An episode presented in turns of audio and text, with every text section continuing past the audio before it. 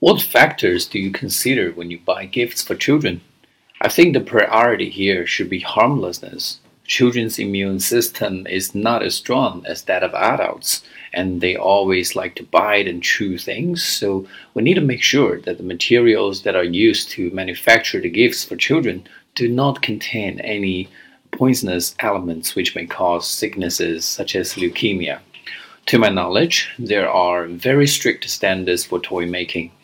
Apart from that, maybe we can also consider the educational function of the gifts to see if the gifts benefits children intellectually